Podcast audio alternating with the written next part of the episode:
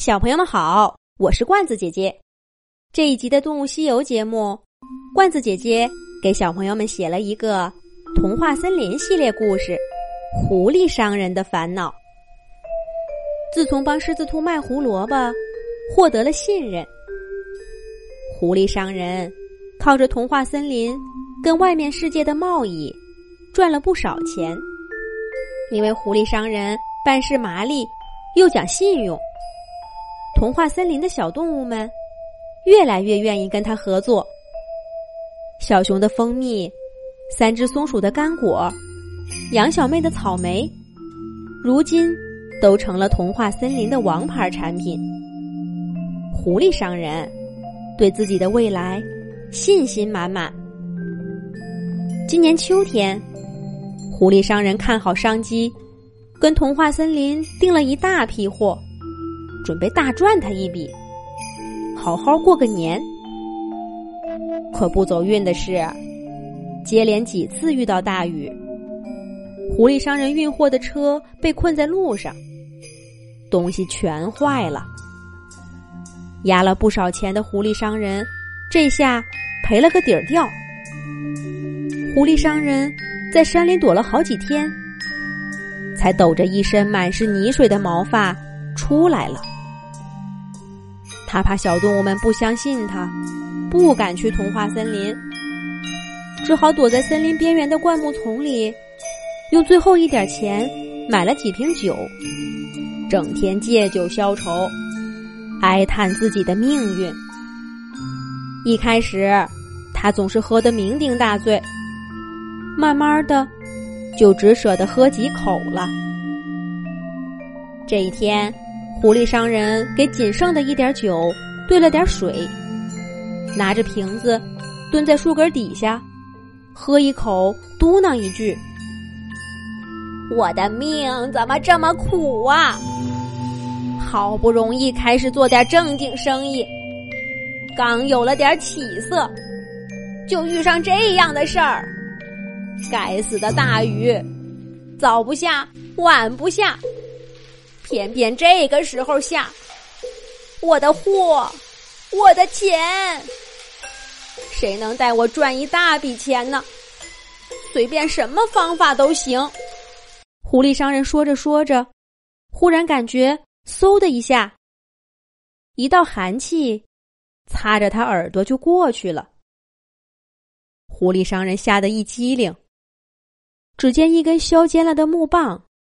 扎在前面一棵树上，木棒底下还压着一张皱巴巴的干树叶儿。狐狸商人酒醒了大半，他缩着脖子，弓着背，走到那棵大树前，拔下木棒，拿起树叶看。只见树叶上写着几行小字：“想赚钱吗？”今天午夜，到灌木丛后面的山洞里，带你干一票大的。一个值得你信赖的朋友，一个值得信赖的朋友，会是谁呢？他会带我干什么呢？为什么不能当面说？非要用这种神神秘秘的方法？不对，深更半夜。在山洞里密谋，准不是好事儿，不能去。狐狸商人把树叶团成一团，丢在一边儿。可是树叶碰到空空的酒瓶子，又被弹回来了。狐狸商人想了想自己的处境，都什么时候了，只要能赚钱，哪里还能想那么多？狐狸商人弯腰捡起树叶，在腿上展开了，又仔细的读了两遍。然后，狐狸商人把树叶整整齐齐的折好，放进口袋里，四处看看，没有其他人，这才拎起酒瓶子，到灌木丛深处睡下了。狐狸商人一直睡到午夜。浅白色的月光照在身上，才揉揉眼睛站起来。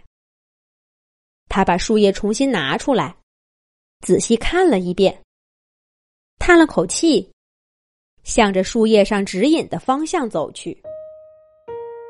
灌木丛后面是一片背光的山谷，比狐狸商人睡觉的地方黑，月亮的光几乎照不过来，显得阴森森的。狐狸商人走到山洞口。犹豫着要不要进去，一个身影忽然出现在他身后，在他肩膀上重重拍了一下。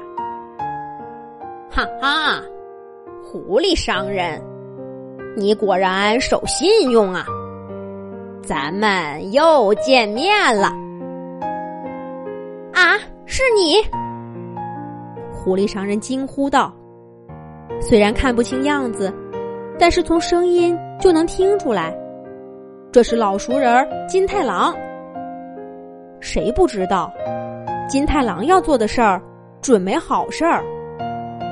狐狸商人转身就要往回走，可金太郎身子一横，把狐狸商人堵在山洞口。哎，狐狸商人，大老远的来了。这么快就想走了吗？狐狸商人看着比自己高一个头的金太郎，心里有点犯怵，只好硬着头皮说：“没有，没有，我我我就是想想转个身。金金金金太郎，你找我有什么事儿吗？”金太郎笑嘻嘻的说。这个态度就对了嘛！我是想帮你啊。听说你最近做生意亏了不少钱，天天借酒消愁。狐狸商人勉强笑了笑，不动声色的往金太郎尾巴那儿挪了挪身体，说道：“做做生意嘛，有赚有亏，很正常。”说不定哪天就就就赚回来了。金太郎不相信的说：“可我怎么听说，你因为亏钱，连童话森林都不敢去了？都是朋友，要不要我帮你周转周转呢？”狐狸商人哪敢接受金太郎这个好意？他悄悄的。推到金太郎尾巴和山洞口的缝隙里，摆摆爪爪说：“谢谢你的好意啦，我自己慢慢慢转，能赚回来，能赚回来。”狐狸商人说着，扭头就要跑。金太郎猛地一回身，扯住狐狸商人的脖子，恶狠狠地说：“，我看你是敬酒不吃吃罚酒。”今天你愿意跟我合作也得合作，不愿意也得合作。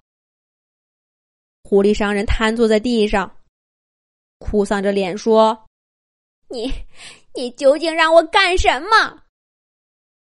金太郎长长的嘴巴贴在狐狸商人耳朵边儿，比比划划的说：“你只要这样这样，否则。”我就把你晚上跟我密会的消息告诉童话森林的动物们，看他们还会不会相信你。金太郎究竟让狐狸商人帮他做什么呢？下一集，罐子姐姐接着讲。